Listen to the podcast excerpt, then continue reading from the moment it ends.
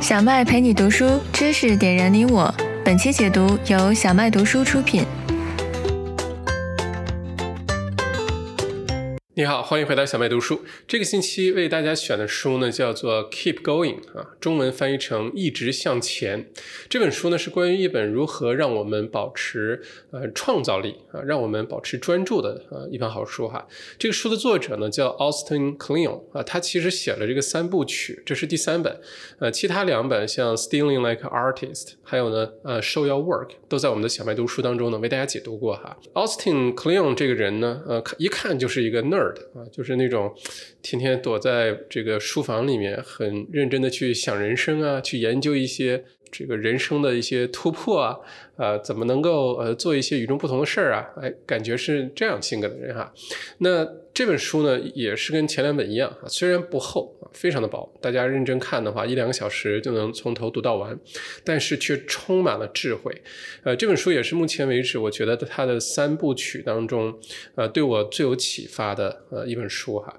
那书中呢提了十个简单的原则，呃，来让我们保持这个呃创造性啊，让我们保持专注，而且呢，让自己能够越活越明白啊。那也许你会说，我又不是艺术家，我又不是作家啊，我又不是音乐家，为什么要保持？这个创造性呢？那说到创造性或者说到创意哈，其实，在现在这个呃社会当中呢，需要呃一直有创意的人和职业呢，其实是越来越多的。当然，这本书非常适合如果你是做艺术的，你是作家等等哈。但如果说你的工作当中涉及到，比如说写文案啊，不管是经营公众号啊，写个博客啊，或者是你是呃这个视频的博主啊，做呃短视频也好，长视频也好，YouTuber 也好哈，小红书也好，那其实呢都是。涉及到写脚本啊，script writing 这一块。那如果你涉及到写作呢，其实就跟创意有关系。另外有很多其他的方面的工作，你比如说哈，像麦校长，我自己做的这种内容创业，呃，或者是平时做这种商业咨询，其实呢，大量的需要呃，充满这种创造性的这种思维，要非常的活跃，能够想出一些对策，想出一些方法，想出一些能够解决问题的这些答案哈。另外就是大家如果是自己经商、自己创业的话，那这当中呢，就更要知道这个怎么能够。让自己保持创造性，因为创业本身的这个过程啊，其实就是在解决一系列突发的或者是预料到的大的小的这些问题的这个过程啊，这就在一直在解决问题，对吧？那么解决问题需要什么呢？需要思考。需要能够想出答案，需要能够灵光一现啊，需要有这种极致，遇到问题的时候不慌张啊，冷静下来能够想出办法来。那其实这些的本质啊都是创造性。所以呢，选择这本书的时候呢，我自己也非常期待哈啊，希望自己的这个呃头脑很灵活，一直有很多好的点子。呃，再有呢就是总是让自己的生活工作啊呃非常的有意思哈。那好，咱们就详细来看一下这本书啊，十个这个原则哈。第一个原则呢，作者说每一天呢都是新的一天啊。如果你遇到了一些不顺利的事情啊，或者是呃遇到了瓶颈啊等等哈，呃不要紧的啊，因为每一天都是新的。我们可以专注的做好现在手头的一件事，眼前的一件事，从这个开始。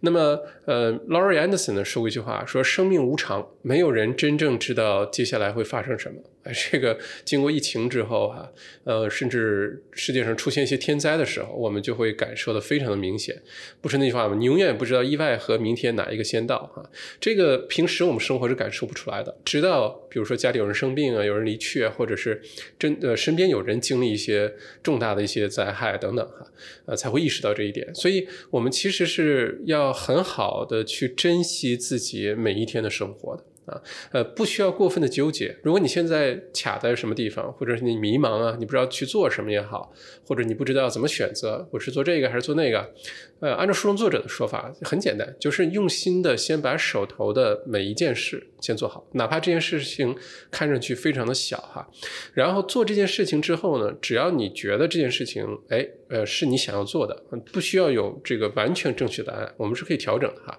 那么就可以继续坚持，好好做下。去，最后呢，一定会有一个好事降临的，未必是这件事情本身带来的直接的那个效果啊，那个结果，有的时候是非常间接的。呃，大家可以不妨回头想一想啊，过去的人生的这十节啊，或者几十年，往往有的时候我们做的时候，觉得是不是在浪费时间呀？这件事情是不是跟未来没什么关系啊？我的梦想是做那个，但我现在做的是这个。但有的时候我们会想，哎，正因为你。当时做了那件事情啊，无意当中呢做了很多的计划，做了很多的练习，做了很多的准备，你才有可能做另外一件事情。我自己有这种感觉哈，比如说，呃，我小的时候其实是一个非常内向的一个人，呃，不太善于表达，不太会说话。刚上小学的时候呢，呃，其他的同学都去学画画，学什么音乐啊。那时候这个老师来选的时候没有选上我哈，还挺灰心的。但是后来呢，被选去学相声。啊，说了这个一年半的相声啊，天天练绕口令啊、模仿啊、背段子啊等等哈，也是从那开始呢，哎，学会了怎么去表达，大胆的表达。因为经常有一些呃小学的一些什么一些活动啊，班上的活动，或者是呃家庭聚餐，然后家长就会说来来来，呃这个给大家表演一段相声哈。当时当然很很不情愿，但是去表演哈，去背这些段子等等，是一个练习的过程。那当时会想为什么要学相声？人家变将来变成钢琴家，在将来变成这个体育的这方面的特别牛的人啊，参加奥运会等等。我不能将来去说相声嘛，对吧？但现在想想呢，如果当时没有那些经历的话，我现在这个。包括语言的表达呀，包括脸皮厚啊等等，可能现在还是个问题啊。所以有的时候我们不知道将来要怎么样的时候，不知道怎么选，或者将来很迷茫，就从眼前的一件小事做起，而且呢，一定要耐得住性子，就是不要总是呃一做了之后就期待着啊马上就有结果。很多事情呢都是你做的时候是没有结果的，就可以去盲目的去做。这个盲目打引号哈，可以一直坚持去做。呃，好事儿呢一定会到来的。这就是用时间的这个呃复利效应哈，只要你坚持去做一件事情，嘛，这件事情无论做的多么的稀松平常，多么的平凡，看上去，最后只要你坚持下来，都有可能是一件非常有意思的事情哈。所以呃，大家如果现在正处于这个阶段啊，不管是纠结啊、迷茫啊、不知所措啊，先开始做一件事情，眼前有什么事情开始。好吧，而且作者说呢，要做一份有创造性的工作哈，而不是线性的。什么是线性的呢？就是你现在做的这件事情，这个工作哈，你闭着眼睛就能看到你未来五年、十年，甚至一直到退休都什么样啊？你升职的路径，你下一个就是你的团队的这个头儿，然后是中层中层经理，然后是你们公司的这个高层经理，然后这辈子就过去了。你这这个人生就过去了。如果是这种能够一下子就看到的或者计算出来的啊，不是那种有变化的或者充满创造性的工作呢？按照作者的意思，就是说最好就不要做啊，因为人生其实很短，呃，不要让自己的人生在这种周而复始、无聊的这种工作当中度过，而应该做一些一直是出现一些新鲜感啊、一些有变化啊，这个充满创造性的一些工作。那充满创造性工作，比如说除了艺术家之外啊，包括写作，包括做视频。做内容创业啊，包括，啊，如果是你是做工程设计的，啊，或者是你是做这个呃广告啊宣传的，或者是你做咨询的，等等等等，这些都是充满创造性的这些工作啊。你要不停的去调动你的创造力，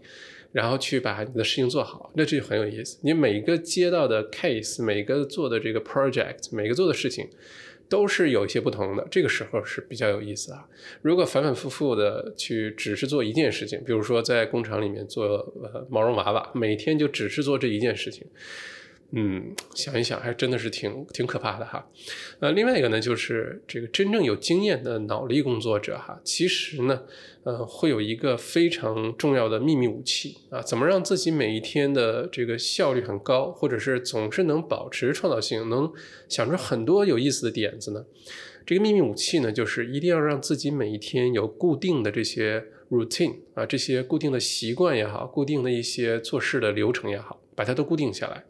呃，一旦固定下来之后呢，就不管发生了什么事情，不管刮风下雨啊，不管是有什么干扰啊，每天到了这个时间就认真去做这些事情啊，因为这样的话呢，其实可以减少我们每一天去做决定的这种次数啊，因为我们的大脑呢，之前按照这个 Limitless 哈无限大脑那本书中也讲过，我们人的一天呢，其实能做的这个决定啊，或者是优秀的啊，比较正确的、理性的这些决定呢，其实是有数的。我们每天大脑当中会存在七万个以上不同的想法啊，而且我们每天在做无数个这种小的决定。你比如说，我早上起来，现在起来还是再睡一会儿啊？起来之后是先刷牙啊，还是呃这个先冲凉啊？呃，喝咖啡喝这个带奶的不带奶的？今天穿什么衣服啊？我是这个走路去上班还是开车去上班？所有的这些其实都是在做决定，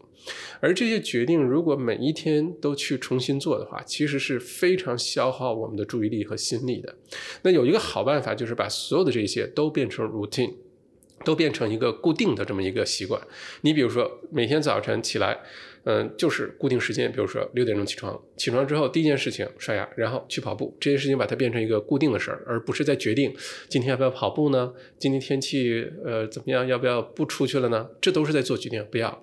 每天穿什么衣服，尽量让它简单，keep it simple。如果上班的话，那就是西装。啊，或者是呃职业装，如果是平时的话，就就那一两件衣服来回选就可以了，就不要每天把所有的这些注意力花在这些无聊的琐碎的事情上哈。呃，包括每天喝什么咖啡啊，什么时间工作啊，什么时间吃饭，把它都形成一个固定的生活习惯啊，生活的一个一个标准的这么一个流程。听上去挺无趣的哈，但是其实越是这样的话，我们越能把我们的这些心力、我们的注意力呢腾出来。去关注在那些更加重要、更加有意义的事情上啊！但凡是我遇到过的这些非常聪明的人、非常有智慧的人啊，包括很多书的作家呀，包括呃我看过的很多这个采访等等，他们都有这么一个共同的秘密武器，就是不要把自己放在那个不停的去做这些琐碎决定的那个那个处境当中，好吧？这样的话呢，哎，我们就可以更加容易保持专注了哈。那这是第一个原则，第二个原则呢？书中说是要建立一个属于自己的一个叫做幸福工作站。什么叫做幸福工作站呢？就是。这个地方呢，只属于你自己。我们现在这个时刻哈，真的是时刻在线哈。只要一个手机在手，你是很难与世界没有联系的，对吧？甚至我们之前也说过，现在一个成年人每一天用手机啊看手机屏幕要超过五个小时以上，而且这个时间越来越长，这其实是一个非常分散注意力、非常影响我们有这个创造性啊、保持专注的这么一个巨大的一个障碍。那有的时候呢，我们必须要学会如何让自己跟这个世界断开链接。哪怕就一个小时、两个小时，这个时候我们才能跟自己建立起真正的链接啊！我们必须跟世界外部断开链接，才能跟内在的自己建立链接。所以有的时候呢，该。静音的东西啊，该关闭的东西啊，该不看的东西啊，其实是要有这么一个时间的。那作者说呢，这种幸福空间站其实可以有两种情况，一个是时间上的，一个是空间上的。呃，时间上，比如说每一天有这么一个时间啊，完全是属于你自己。无论是你在家里面有孩子吵闹啊，或者是你在呃公司啊，经常有同事来打断你问问题啊，等等等等哈，要有一个专属的时间呢，是只属于你自己的。呃，一个小时、两个小时，甚至更久。当当然越久越好！这样的话呢，你就可以沉浸去去做你自己要做的事情，而不被外界打扰。而这个时间啊，最好也不要被什么手机呀、啊微信呐、邮件啊，被这些东西去打扰啊。第二个是空间的，空间的意思就是说。如果条件允许，嗯，家里有一个房间属于你，这个房间你爱怎么布置怎么布置，只要你自己待在里面的时候非常的舒适啊，我们叫 man's cave，对吧？男人的这个呃一个洞，直接翻译过来的话，或者是是个书房，呃，或者是厨房，其实都可以哈。这个空间在你想要独处的时候呢，只属于你自己，你在这里面可以做你想要做的事情啊，去工作啊、读书啊、听音音乐啊、发呆啊、放空啊都可以。那如果说家里没有这样单独的房间的话，可以。简单到是一个角落，一一个非常舒适的沙发，再或者呢，如果你觉得家里呃没有合适的地方，你可以是大自然啊，可以是一个很安静的草坪，或者是图书馆，呃，都是可以的啊，咖啡店都是可以的啊，这两个。那么有了这种呃自己专属的幸福空间站之后呢，其实就可以很容易的让自己进入这种状态，犀牛状态也好啊。沉浸的状态也好，工作的状态也好，而不被外界干扰。而外界干扰当中呢，其中一个最重要的一个东西呢，是负面的新闻啊。我不知道大家有没有注意啊？平时我们接触的负面新闻其实非常的多，呃，比如说这个微信朋友圈等等哈。如果呃你平时刷朋友圈啊，这个喜欢呃点开一些文章看的话，你可以开始关注一下，你都会点开哪些文章。那基本上呢，大家常点开的，一般都跟负面新闻、爆炸性新闻、八卦新闻，哪儿出什么灾害了，哪儿出什么问题了，等等，一般都跟这种有关啊。为什么呢？因为我们之前讲过，人的大脑的工作原理就是，我们之所以这几十万年来哈，智人能活到现在，就是因为我们的大脑呢一直在找两样东西，我们的注意力很容易被两样东西吸引，一个是 attack，一个是 lack。Attack 就是攻击的意思哈，就是有没有人攻击我们啊？Like 呢就是缺乏、缺少，也就是出现的一些，比如说，呃，什么哪儿出什么问题了，哪儿缺东西了，哪儿出现灾害了，一般都是这种。所以只要是负面的东西呢，我们的注意力很自然的就会被牵引过去，而媒体呢是最清楚这一点的。啊，不管是写文章也好，做广告也好，很愿意用我们的这个对负面新闻的这个关注呢，去弄一些什么标题党啊，啊，去写一些负面的一些新闻啊，啊，或者是加强报道这些负面的新闻，因为其实每天这个世界上发生的事情，好的新闻、坏的新闻，好事儿、坏事儿。其实都差不多啊，对吧？而为什么坏的新闻、负面的新闻那么容易传播？第一是媒体用这个来吸引我们的眼球，然后把我们的注意力呢再卖给广告商啊，其实就是这样，对吧？你微信一篇文章，呃，点击率多高，这广告费就会它卖的更贵一些。另外一个呢，就是呃，这个我们人呢是很愿意去关注这些负面新闻的啊，愿意传播啊，就转发的新闻、转发的微信文章啊等等，往往也都是负面的这种为主啊，正面的很积极向上。的呃，也许有的人会给他点个赞，或者觉得你说的不错，但是呢，愿意转发、愿意分享的人的比例呢是非常非常低的啊。要跟负面新闻比的话，所以如果这样的话呢，那按照作者的这个建议哈，就是我们一定要学会主动的去远离这些为了吸引眼球的这些负面新闻。好吧，他说：“你相信我，你的人生呢依然可以过得非常的好啊，甚至可以过得更好，好吧？因为这样的话呢，我们的注意力呢就极大的从很多这种无聊的事情当中呢就解脱出来了。我们可以关注在我们应该和需要关注的事情上哈。那作者就说，这个有的时候我们为了能够听得更清楚呢，需要把眼睛闭上；有的时候为了看得更清楚呢，需要把耳朵堵上啊。其实就是这个意思，就是你需要把自己。”脱离开那个负面的那种呃媒体这种轰炸的环境啊，大家可以看一下这个，只要微信这个公众号文章哈，上来就是一大堆叹号啊，那恨不得就是你赶紧这个点开，你不点开我我就一直给你叹号着哈。但是你只要点开了，我目的就达到了，我下面那个浏览量就上去了，我就可以去跟广告商就谈价格了哈。所以我们主动的去避开这些事情。那么就好像是法国的作家哈圣埃克苏佩里写的小王子呃儿童文学哈，这里面就说过一句话，他说人生中很多真正重要的事情呢，眼睛是看不到的，需要用心去感受。其实就是这样子啊，有的时候我们。太注意力分散的时候，我们是没有心思、没有时间去想一想，到底什么东西是对我们最重要的，把我们的注意力放在那儿哈。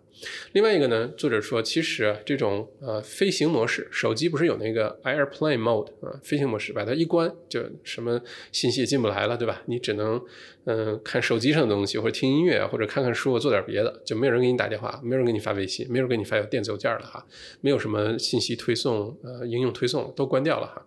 那么按照这个作者。说法呢？其实这种啊是完全可以当做一种生活方式，也就是每天你的手机，呃，大部分时间呢都放在飞行模式上。然后固定时间呢，打开看看，哎，谁给你发信息了？谁给你打电话了？留没有语音信箱？哈，呃，我知道这个听上去觉得有点太反常识，而且觉得是不是只是说一说做不到哈？呃，这个我们之前讲的那个每周工作四小时啊，嗯，Tim Ferriss 也讲过，他说呢，他的手机呢长期处于这种就是不接电话的状态，就是你给他打电话，自动的就会去呃语音留言。然后呢，他固定时间呢去听这些语音留言啊。如果真的是非常着急找他的人，一定有办法找到他。很重要的人一定能找到他，这就是他的工作模式，其实是一样的哈。而且之前我看过有一些作者写书，或者想专心的去做一件事情，不受干扰的时候，他们会做一件很有意思的事情，就是买一张机票。而且这张机票呢，最好是一飞就十几个小时啊，不落下的那种，越时间越长越好哈。可能买个商务舱等等。那做什么呢？就是上了飞机之后。手机必须关掉，对吧？然后就可以专心致志的去做事儿了，是写东西也好，呃，写文案、写书，呃，做 PPT、思考、阅读，不管是什么。然后在飞机上度过这个时间，然后到了目的地呢，休息好之后呢，再飞回来，再做同样的事情。之前是没什么问题啊，那现在呢也越来越难了，因为飞机上都给啊免费的 WiFi 了哈，越来越多航班是有这个了。不过呢，他说了一个道理，就是有的时候我们要管理好注自己的注意力的话哈，建立起这个幸福空间站的话，需要的是一个物理隔离，就是把自己置身于一个你没有办法受干扰的地方，那样的话就呃更加容易一些哈，并且呢，作者说呃。这个一定要学会拒绝啊，学会 say no。我们的成长的成熟度哈啊，跟年龄可能关系不大，但用一个呃标准来呃衡量我们到底有没有变得越来越成熟呢？哎，其实这个标准就是我们越来越学会拒绝别人。啊，越来越学会拒绝别人，学会拒绝这事儿啊，是一个不得已啊会变成熟、会学会的一个技能啊。但是呢，我们一定要学会这事儿。那么我记得之前刚刚开始读 MBA 的时候，那跟几位呃学长学姐哈，这个呃聊天儿啊，他们就异口同声就说：“你这两三年的时间哈，在学习的时间，因为边工作边读书嘛，时间会变得非常紧张，而且你又希望能够把工作做好，又希望能把书读好，所以呢，你就一定会学会。” Say no，很多的呃聚会啊，很多周末啊，出去玩啊，呃吃吃喝喝啊，你就没有办法呃去了，你只能是拒绝，因为你需要把这些时间和注意力放在学习上，放在把工作做好等等这上面哈。所以呢，我们要有的时候尊重自己啊，这个心中真实的想法啊，不要一直的妥协啊，然后一直的呃去做自己不愿做的事情，或者是耽误自己更重要的事情，要学会拒绝，好吧？那作者呢给了一个呃怎么拒绝别人的一个电子邮件的黄金模板哈。如果有人邀请你说，哎，嗯，我们喝个咖啡，聊一聊有什么合作的机会啊，聊聊人生啊，等等等等。如果你现在觉得很无聊，你确实需要跟人沟通哈。那当然没问题，这非常好。但如果你本来就挺忙的，很多事情要做，那受到这些呃社交的邀约啊，喝杯咖啡啊等等，这个时候呢，其实呢，我们应该是明确的拒绝对方的啊。呃，我现在就有种感受啊，就是说，一旦有人加到我的微信也好，或者是发电子邮件也好，就说，哎，呃，麦校长，我们有空出来喝个咖啡，聊一聊，看看有什么一起做事的机会。一般来说，这种没有任何目的的。呃，这种闲谈啊，喝咖啡啊什么的，我一般都会非常礼貌的拒绝啊，因为我不需要现在什么更多的机会，我现在是需要把眼前的这些事情都做好，而不是每天跟不同的人去 social。作者给的这个黄金模板呢，我觉得特别好啊，给大家念一下。比如说，呃，小明啊，邀请我去跟他喝个咖啡，聊聊这个将来有没有什么合作机会啊。我跟小明也不是很熟，假如说哈，那这个邮件可以这么写：Dear 小明，Thank you so much for thinking of me。Unfortunately, I must decline. Best wishes, Max. 啊，就是说，亲爱的小明儿啊，非常感谢你能想到我，但是不好意思，我只能拒绝啊。祝你都好啊，就这么一个黄金模板。这个拒绝看上去有点生硬啊，按照尤其按照我们东方的文化来说，这也太不礼貌了，对吧？但大家有没有觉得，有的时候啊，一个明确的拒绝。要比一个模棱两可的答应要来的负责任的多啊！真正的靠谱的人呢，都是，呃，我我现在就告诉你，我能还是不能，对吧？我有时间还是没时间？我同意了还是不同意？我明确的告诉你我的答案，而不是说，呃，看看吧，啊，到时候再说，考虑考虑，呃，可以，行，然后之后没有做，这种呢反而是特别不靠谱，好吧？这是第二点。那我们再继续看第三点，就是要忘掉空想，多多行动。啊，呃，这个章节的那个题目呢，叫做 “Creative is not a noun”，也就是说，创造力啊，并不是一个名词。它应该是一个动词。我们天天坐在自己的这个幸福空间站里，哈，坐在这个沙发上啊，等等，去设想哇，我们的人生应该是什么样啊？就像刚买完彩票就以为自己中奖了那种感觉哈。还有我们这个人生呃，可以做这个，可以做那个，我可以呃开个频道，我可以写本书啊，我可以去等等等等啊，想了很多，但是没有任何的行动。这个时候呢，就没有任何的意义啊。呃，我们。讲了这么多本书啊，其实都在是鼓励大家采取行动。光有想是没有做呢，是肯定是不行的哈。而有的时候呢，不去做呢，我们要挖掘一下这个背后的深刻的原因是什么。有的时候呢是懒啊，有的时候呢是没有意识到原来光想不做它是个问题啊。有的时候你意识到它是问题还没有做的话呢，很有可能是你发自内心的并不真的相信你这么做了之后会有结果。啊。有的时候所谓的拖延症啊，在我看来，并不是说大家真的是就不愿意去做这事儿，一直往后推，是因为呃，你做了这件事情会不会达到你想要的那个结果啊？呃，有的时候我们不确定。那在不确定的时候呢，我们表现出来就是拖延。啊，因为你真的相信的话，就告诉你，我现在告诉你啊，你我是上帝，我说你只要今天你去买了这个彩票，呃，但是很麻烦，你要下楼穿好衣服，不能在网上买，必须你亲自骑自行车三十公里，然后你去那个彩票站，你在这个时间呃之前买这个彩票，你就能中一个亿啊！我是上帝，我告诉你，只要你做了，你就可以，你也相信了。你信不信？什么拖延症都立刻治好，你马上就出去借台自行车，穿好衣服，马上就开始往那儿骑自行车啊，对吧？为什么会这么做？因为有的时候我们知道了那个确切答案的时候，我们就开始明确的行动。那么有的时候我们是不知道这个明确答案的，怎么办呢？那就是让自己开始，还是打引号的盲目的，先从眼前那些小事做起。你只要相信，你现在开始做了，然后很奇妙的，你做的这些事情，最后这些点会连接在一起，会。把你带到那个你应该去的地方就可以了，好吧？而不是一直空想哈。那么作者也说，这个在呃想的时候呢，也是在选择的时候呢，也要做自己特别有热情的这些工作哈。呃，我们叫 passion 对吧？因为如果你做的这件事情你很热爱的话，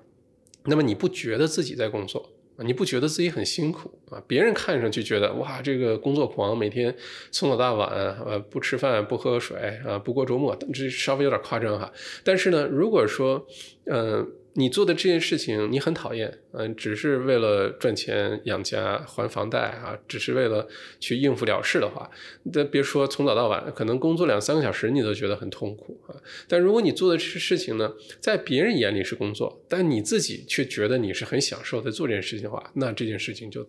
特别好哈，但这里呢也要注意，就是我们不要把这个自己的所有的爱好啊，自己特别热爱的事情呢，全都把它呃 monetize，就不要把它全变成跟赚钱有关的事情。这有的时候呢，反而会让我们失去对这个爱好，失去这个对这个很有热情的事情呢，就慢慢你就觉得我为什么要做这件事情呢？啊，特别的痛苦啊，就不千万不要这样。嗯，我这点很有感触啊。你比如说现在做啊内容创业，不管是给大家录制很多的这些。商业课程啊，或者是录呃我们的小麦读书，或者做很多的 YouTube 视频等等，有的时候呢，这个工作如果是嗯，我在想啊，从外人的眼里看呢，可能会觉得这是一个很辛苦的工作，因为经常。呃，早起，然后呢，嗯，你就开始大脑开始就停不下来，你要想啊，什么话题呀，什么好的案例呀，什么好的内容啊，因为你想把它做得很好嘛，对吧？你就一直在想这事儿，然后呢，可能从早到晚啊，一直工作。我就像我经常是没有周末的，因为周末呢，没有人打扰我，所以反而是我觉得特别容易，呃，专注，特别容易有创造力，特别容易把事情做出来的那个好的时间段哈。呃，这也是为什么我把自己的这个一个星期第一天的时间呢，从星期一调整到了。星期天，就对我来说，每个星期第一天不是星期一了。哎，这个小小转变对我帮助很大，因为星期天我可以很专注的做事儿。那有的时候做的很晚，没有周末啊，或者是嗯，别人放假的时候，可能我还在去使劲的这个看书啊，在准备内容啊，再去想我做什么。表面上看，这可能是一份非常辛苦的工作，对吧？就正常的时间啊。但是对我来说，这是一件非常享受的过程。就说我们如何判断一件事情是不是你的 passion 哈？如果你不赚钱的话，没人付给你钱的话，你做这件事情没有任何经济的这个利益绑定的话，你还愿不愿意去做这件事情？然后，如果答案是 yes，你愿意去做，并且呢，这个过程当中还能打引号的顺便，哎，还能赚钱啊，有的时候不小心还能赚不少钱，那这个时候就特别美好。那反过来，如果你是为了赚钱，然后去做一个事情，然后说服自己热爱这件事情。嗯，有可能是个问题哈。如果我们找到了自己很有热情的一件事情，就没人付我们工钱，我们也很愿意去做，然后慢慢这件事情还赚钱了，那以后我们这辈子就不再工作了，就基本上你都是在做自己特别喜欢做的事哈。那么第四点呢，就是我们要多多的呃给予。多多的去为其他人的付出啊，而不是总想着利益，总想着钱啊。嗯，像这个 Quincy Jones 啊，说过一句话，他说：“你只要呃，当脑子里面想的都是钱钱钱的时候呢，上帝就会离你。”远去啊。我也听过这个说法，很有意思，就是说，呃，我们经常说一个人财运好不好哈？呃，想多赚钱，你像每年的农历的这个，呃呃一月份的这个初五啊，是迎财神的日子，你会发现大家特别喜欢迎财神，因为我们呃华人特别喜欢财神。你像过新年问的不是新年好啊，嗯，都不是说这个祝你健康啊，祝你开心啊，一般说都是恭喜发财，对吧？恭喜发财居然能变成一个新年的问候语哈，而且不管是男女老少哈，不管是什么职业背景啊等等，这句话都通用，别人听了都很开心。对吧？那么如果说这个呃，我们想要自己财运很好哈，我之前听过的说法就是说，上帝呢会给每一个人呃至少一次机会，就让你发一笔小小的横财的机会，就是突然之间这个钱来的很容易。比如说你突然找到一份很好的工作，或者说你突然之间不知道为什么就来了一个大客户，或者是嗯中彩票中奖了啊，或者你投资赚了一小笔等等哈，不一定是什么情况，但是上帝呢会给每一个人至少一次这种呃发一笔小横财的机会。然后呢，上帝会偷偷的、默默的观察你会怎么做啊？如果有的人赚了钱之后呢，立刻就赶紧去买奢侈品、买买车、买表、买包，把它大吃大喝花掉啊，或者怎么样，那么上帝下一次呢，就不会再给你这种。机会了，因为上帝不会把钱给一个不会管钱的人啊，上帝只会把钱给那些特别知道怎么去把这个钱用好的人啊，因为钱呢并不是真的属于我们啊，我们只是财富的守护者，这个在咱们之前书中都讲过很多次哈，因为我们离开这个地球的时候，钱是带不走的啊，是留留在我们的银行账户里，留在这个地球上的，我们走就走了，不管我们去哪儿，对吧？所以我们真正的身份呢，就是创造财富呀，什么经商啊。啊，做很多事情啊，其实我们只是呃几十年，最多一百来年的这个财富的守护者而已啊。我们最后并不真的拥有这些财富，对吧？如果说你会用这个钱，上帝就会不停的给你这种机会，因为你越会用钱，越会投资，越会把这些钱去做很多有意义的事情，不光是为了自己和家人哈，也为其他人做很多有意义的事情的时候呢，那上帝就会不停的给你这种机会。如果说你每天想的就是我要赚钱，赚了之后我就把它都花掉。那样的话，上帝就不会不会再给我们这种机会了哈。当然，这是一个比喻，呃，分享给大家。我这件事我听的印象非常的深刻啊。这个不管是真的假的吧，但是希望对大家有些启发。作者呢就说，不要紧盯着这些数字啊，这钱呢如果只是一个数字的话，呃，刚开始的时候你会觉得很有意义啊。最开始我们呃按照美国或者澳洲的这个数据哈，平均呢是人们幸福感最强的是年薪在呃七八万左右的时候啊，这个给我们带来的幸福感是最强的。但是，一旦超过了七八万块钱一年的收入呢，就开始这种赚更多钱带来的幸福感呢就开始下降，一直像在澳洲的话，基本上到了二。十多万，呃，一年这个收入之后，其实对我们大多数人来说呢，就没有明显的区别了啊。也就是说，我们赚钱的时候呢，总说你的人生的第一个一百万最重要啊，这个可以解决你所有的这些欲望。你想买个包、买个表、买个车、买个房子当首付呗，你贷款呗，嗯，你想出去哪儿旅行，你想吃顿好的，你想去看什么东西，基本上都够了。再往后呢，其实就不再是给自己赚的钱了。啊，因为你再赚多了，其实很辛苦啊什么的，好像意义也不大。你去用来投资了，其实干嘛？那问题又来了，为什么要投资，对吧？为什么要赚那么多钱？因为这些钱可能会给你带来其他的东西，影响力啊，会带来人生其他的一些意义啊，你可以为其他人做事情啊，等等哈。所以呢，如果是只是盯着钱这个数字的话呢，生活。呃，刚开始很刺激啊，很开心，但一旦过了这个阶段之后呢，反而会变得比较容易迷茫，比较容易呃失落啊，因为你突然之间觉得原来让你快乐的事情，那个带来的愉悦感没有了啊，那那要做什么事情呢？就是说。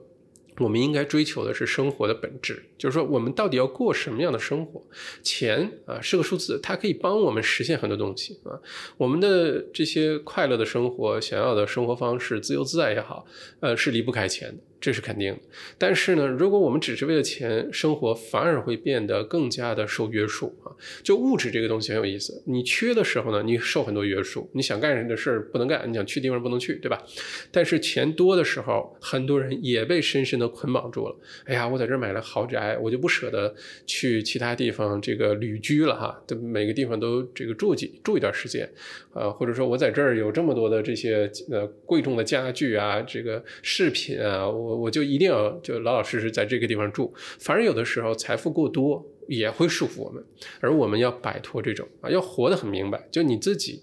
到底你想要的生活是什么，好吧？嗯，这个是第四点哈。那我们再继续看第五点。第五点呢，作者说这个啊，简单加上用心就等于不简单的人生啊。这个英文的原话呢是 the ordinary plus extra attention 啊，额外的注意力呢。呃，equals the extraordinary 啊，extraordinary 其实就是英文单词的 extraordinary 啊，嗯，经常说 ordinary people can 呃 can do extraordinary things，就是普通人能做出非常不不普通的事情哈。那么我们人生的一个特别简单的一个第一层算法，就是要过简单的人生。啊，从生活当中一些简单的点点滴滴做起，并不是每个人都要过那种，呃，天天很刺激啊，惊天地泣鬼神，天天上报纸头条过那种生这种在人类这个比例当中，只是极少数极少数，绝大多数人过的生活呢，看上去都是很普通的、很平常、很简单的。但是越是这种简单的生活，如果你用心的去过，用心的去找生活当中的这些点点滴滴的话，其实我们就能过出非常有意思的人生，属于自己的人生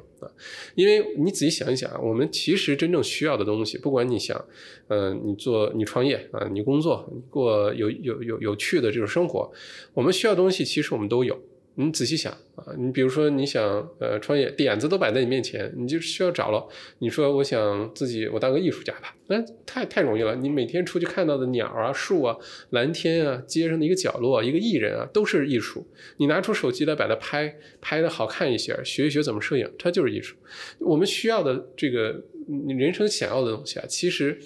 它一直都在我们面前，一直都在我们身边，只是我们需要的是知道怎么把这些点点滴滴的东西发现，然后把它挖掘出来，然后采取行动去做哈。这样的话，我们的生活就会越来越丰富。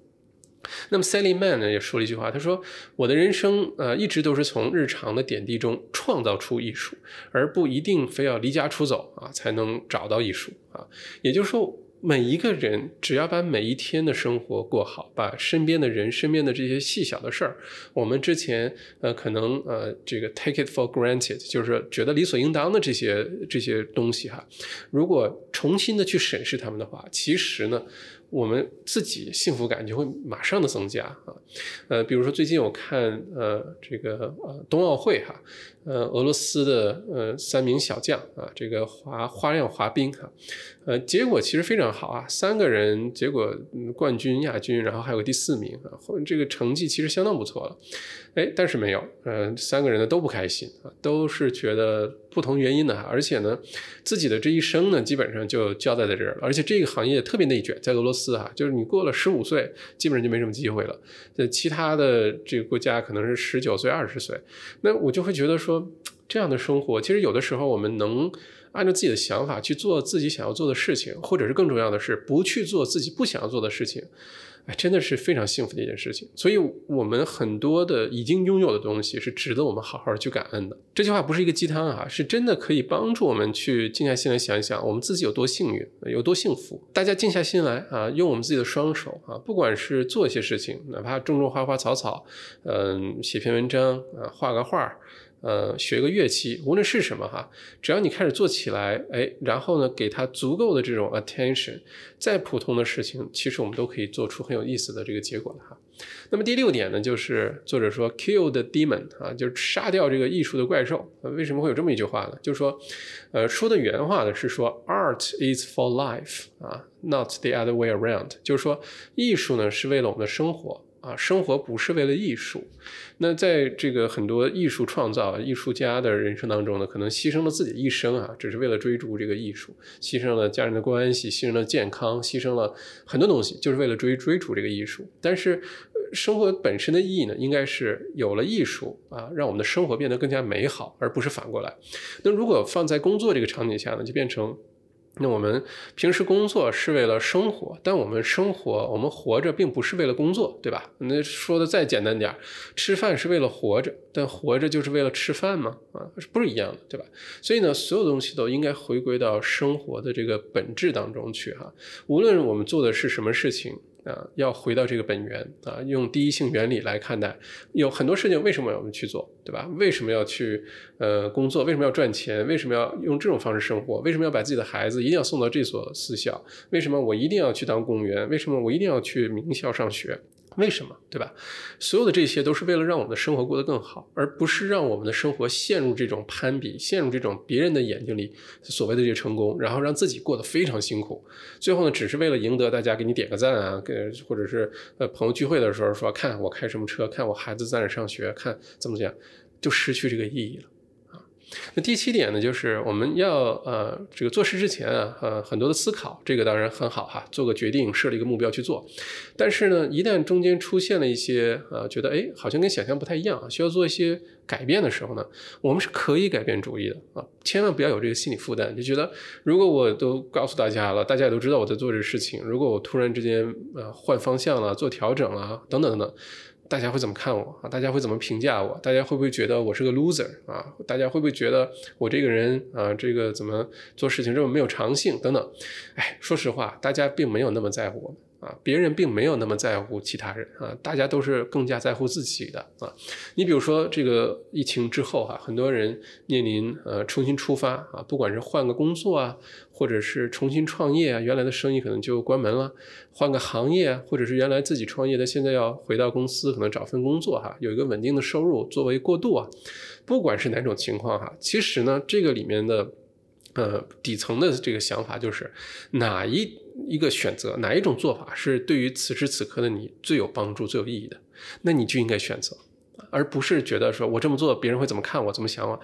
哎，真的是没那么重要啊！换个说法，比如说现在把你放在了一个完全不同的一个国家啊，呃，很陌生，你身边没有任何认识你的人，并且呢，你的微信账号呃丢了，呃，密码你忘了，比如说哈，这个原来朋友圈的人也都跟你失去联系了，那么你现在要完全重新出发，从零开始，你会选哪一条路去做啊？你会选哪一个对你未来这些年帮助最大的一个做法去做？那这个事情就应该是你现在的选择啊，这就是说。在没有别人的目光哈，别人的这些评价的这个。呃，压力下你会怎么做？那就应该去做这事儿，而不是说总是这个担心别人怎么看我们哈，真的是没有这个必要啊。有的时候呢，承认自己不足，勇于做调整，勇于改变方向呢，呃，也是一种极大的智慧啊。我们一边呢说这个，你选定目标，你要坚持去做啊，不放弃啊，放弃你就输了，坚持到底你才能赢。呃，这个当然是很重要的一个一种想法哈，不要轻易的放弃。但另外一种呢，其实。辩证的来说呢，能够知道自己什么时候应该放弃，或者什么时候应该做改变，是可能是更高级的一种智慧啊。这个要自己能区分开，我不是在找借口放弃，而是确实我的人生是有限的，我要知道如何做对我是最有帮助、最有最有意义的，那应该去做。好吧，更不要花这时间去跟那些跟你不太相关的一些人啊，像这个在网上啊等等一些陌生人对你有些评价了，然后跟他们去争论哈，那就更加没有意义了哈。那第八点呢，就是说，当我们迷茫的时候呢，先把自己身边的事情整理好，先把自己的房间整理好，先把自己的状态整理好啊。呃，这个句话呢，就是说很多人，我们之前在这个 YouTube 频道上也做过一期视频哈，专门讲的就是。如果你迷茫了怎么办？对吧？人每个人一生当中经历四五次迷茫期很正常啊，大多数人都会经历。而且这个经历迷茫的时候呢，确实不知所措，而且造成迷茫的原因呢，每个人也都不太一样。但是做法啊，这个解决迷茫的一些做法很统一、很一致，就是呢，先从身边的一些具体的一些小事儿，都不要担心这个事儿有多小哈，先从这件事情做起。比如说整理自己的房间，整理自己。啊，整理自己每天的穿着打扮，不是说穿的多光鲜啊，但是呢，对自己。的这个正常的生活呢，要有一个最基本的一个要求哈，那不能就把自己给放弃了哈。因为在整理的时候，比如说整理房间这事儿哈，其实是一个非常有意义的事儿。一来呢，整理房间的时候呢，我们没有办法说边整理隔两分钟看看手机、看看微信、刷刷朋友圈。当然也有人这么整理房间哈，但是整理不完，对吧？如果你真的是整理房间，想抓紧时间把房间都打扫好，把衣服都收拾好，把很多年没有用过东西收拾出来，然后是送掉、是卖掉、是扔掉等等。等等，这个过程其实呢，我们的注意力就已经在放空了啊，已经在脱离那些什么社交媒体啊这些东西了，非常好。而且在整理过程当中呢，其实会有的时候我们最大的启发可能来自于我们曾经生活的某一点啊，生活当中的某某一件衣服、某一个瞬间，然后想，哎，我当时是做过这个事儿的，哎，我当时还买过这个东西，哎，当时我还有这个想法，也许就会有答案，好吧？这个其实都是在跟过去的自己哈，跟呃一个你真实的自己呢在进行对话，而不是在天天想我到底将来怎么办啊？然后那个是未来自己，有的时候你跟未来的自己对话，有的时候是想不出答案的哈。那么。Ivan Welsh 呢说过一句特别有意思的话，他说：“我有的时候呢也会到处找不到东西。”啊，但是好的消息呢，是我永远都会意外的找到一些别的有用的东西啊，所以这个是真的哈。你收拾东西的时候，你找一个东西，越想找的时候找不到，哎，你不小心会找到一些你之前非常想找到的，或者你都忘了自己还有这些东西哈。当然，这句话就在这儿给大家做一个这个小小的一个提示啊，就是说，呃，迷茫的时候，从身边的小事开始，就从整理房间开始啊，特别简单一件事情。而且，作者在这个章节呢说了一个很有意思的一个点，就说要好好睡觉啊，因为从这个医学的角度来说呢，是有科学证证证据的哈，就是说我们睡觉这个过程当中呢，其实是大脑在梳理所有白天我们接触的信息的这个过程，呃，从蛋白质结构的变化等等啊，去把一些垃圾信息过滤掉，然后把一些有用信息呢储存起来，呃，这个过程呃，包括我们的这个除了身体肌肉的修复以外，包括我们的呃这个记忆的提高，包括我们对一些信息的理解啊，学习的提高。都是在睡觉当中完成的啊，所以呢，呃，如果你迷茫啊，你不知道该怎么办的时候，先从呃这个好好休息开始，让每天自己呢有充足的高质量的睡眠。这个时候，我们大脑自己会帮助我们梳理很多信息，也许就会想出很多答案。那第九点呢？作者的原话说：“魔鬼很讨厌新鲜的空气啊。”这听上去不太合理哈。其实很简单，就是说，呃，这个我们如果心情不好、状态不好、迷茫啊，或者是呃注意力下降啊，或者是创造力下降啊，你想写个文案，盯着电脑屏幕一个小时，一个字儿也没写出来啊，不管是什么情情况，这个时候最好的办法呢，应该是到户外去。啊，这个呼吸新鲜空气啊，尤其呢是走路这件事情啊，不管你现在年龄啊、健康水平啊等等哈，你可能说我年纪大了，或者说我平时不做运动，我跑不了马拉松，没有关系，走步走路可以吧，对吧？散步可以吧？你像 Soren 呃就说过一句话，他说呃每次出去散散步呢，我都能找到灵感啊。这个知名的一个作家哈，也确实如此。就有的时候我们到大自然当中去走路，而这个时候呢，如果你是允许自己大脑在放空的话。就就比如说听听音乐啊，或者是随便选个 podcast，随便选本小麦读书的书你听哈。这个时候突然之间，有的时候会有一些想法的一些产生啊。呃，这本书作者自己呢就有这么一个好习惯，他说每天早晨一大早他就会出门，在自己家附近呢走上个三五公里啊。这个时候呢，他戴着耳机听一听呃 podcast 啊，在心里做做计划，想一想今天做什么啊，这段时间做什么，然后呢跟自己。嗯，有这么一个反省的过程，并且呢，如果路上遇到了邻居啊，遇到了朋友啊，等等啊，就就站起来聊聊天儿啊，就可以非常简单的每天就反复的重复这么一个呃一个动作，就出去散，每天出去散步。如果说今天没什么好听的，或者说今天阳光特别好，那就驻足欣赏一下这美好的大自然，听听鸟叫，看看树，呃，听听树这个摩挲的声音哈等等。这一个好习惯呢，其实就可以帮助我们一直。这个呃，保持这个创造性，一直。让我们自己有很多好的想法出来哈，这件事情我真的是感同身受。我原来呢很喜欢走路去办公室，单程呢一般是五到六公里啊，沿着这个墨尔本的小河边啊，会穿过墨尔本的皇家植物园哈。然后呢，在路上呢，有的时候我会听音乐，有的时候就随便放点什么东西听，听一些书啊等等等等哈。有的时候我会听自己讲的书，因为有的时候也会引起一些新的启发，或者觉得这讲的不好，下一次可以把这个再升华一下，借着下一本书哈等等。这个过程啊，往往是最有创造力的过程啊。有的时候，一个往返十二三公里走下来，心情莫名其妙的愉快啊，这也就算了。另外呢，就是脑子里面各种想法特别多啊。这个时候呢，我建议大家哈，身上带一个小笔记本。或者带一个小录音笔，或者就把你的手机的这些什么呃记笔记的那些呃 app 呢都熟悉一下哈，怎么用？一旦想到什么好点子呢，立刻停下来，然后把这个点子写下来，不然的话有的时候会忘，真的会忘啊。那养成这个习惯之后，哇，真的是特别开心一件事情。这个呃作者呢在书中也举例子，有些人呢是如果他走个三五公里没有什么好的想法，他就会继续走啊，继续走啊，走个每天走个十公里试试看啊，嗯。总是有一些意想不到的一些收获啊。那作者最后在这个章节就说，如果我们生活中遇到一些特别艰难啊、特别痛苦。特别呃有困境啊，不管这困境是什么哈，或者特别有压力啊，特别呃没有想法、没有创造力、特别迷茫等等，这个时候能做什么啊？当然你可以做很多事情啊，但是有一件事情你马上就可以做，而且谁都可以做的，就是走路。嗯，边走路边想放空，边走路边想放空，边走路边想放空，这样重复，很多答案自然而然会送到我们的面前啊！大家可以去尝试一下哈。那说的最后一个章节呢，讲的是我们要学会照料好自己心中那个灵感的花园哈，呃，因为这个呃灵感这个东西啊，或者说创造性这个东西啊，它也是有这种周期性的啊，像一年四季一样，它不是什么时候你的想法都很旺盛。你看这些写呃这个知名小说啊啊剧本啊。或者是作曲啊等等这些伟大的艺术家，也都是有那种就卡在那儿不知道该怎么办的时候，然后很长时间没有什么新的作品，很长时间没有什么好的灵感出现哈，就会有这种时候。那这种情况出现呢，我们是要学会的去接纳的啊，不要总是逼着自己呃永远高产，永远有这个呃很多优秀的作品，很多好的点子啊，给公司做很多好的这些决策。哎，有的时候是有这种高低起伏的时候啊，并不意味着我们就江郎才尽了啊。不是的，而是它本身就是有这种，你会有高光时刻，每个人都会有属于自己的那个高光时刻，每个人也有属于自己那个低落的时候啊。我们只要去接受、接纳、拥抱这种时刻啊，就就可以了，好吧？嗯，因为这个再美好的东西哈，最终呢，嗯，也是会消失的。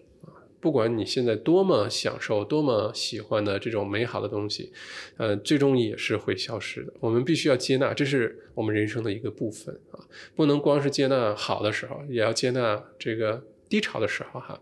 呃，这就好像日本的有一种哲学呢，叫做一期一会啊，期呢就是相遇啊，那个一期啊，呃，会呢就是相见面哈，一期一会呢就是每一次的这个相遇哈，我们都要格外的珍惜啊，见到老朋友啊，见到之前的同事啊，嗯，等等，每一次相遇都要格外珍惜，把它当做你最后一次见面。啊，嗯，这样的话呢，你这次见面的感受体验就会非常的不一样啊，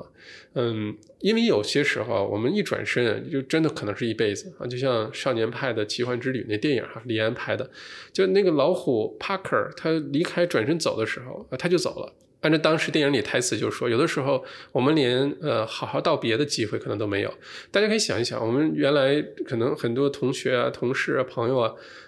很有可能已经很多年、很多年没有见到了，对吧？那上一次见面都可能是很久以前的事儿了。但那一次我们并不知道是最后一次见面，对吧？所以有可能很多想说的话呀，有可能很多，比如说结束的时候，呃，互相拥抱一下啊，或者是呃，这个真心的祝福对方等等，可能都没有做，对吧？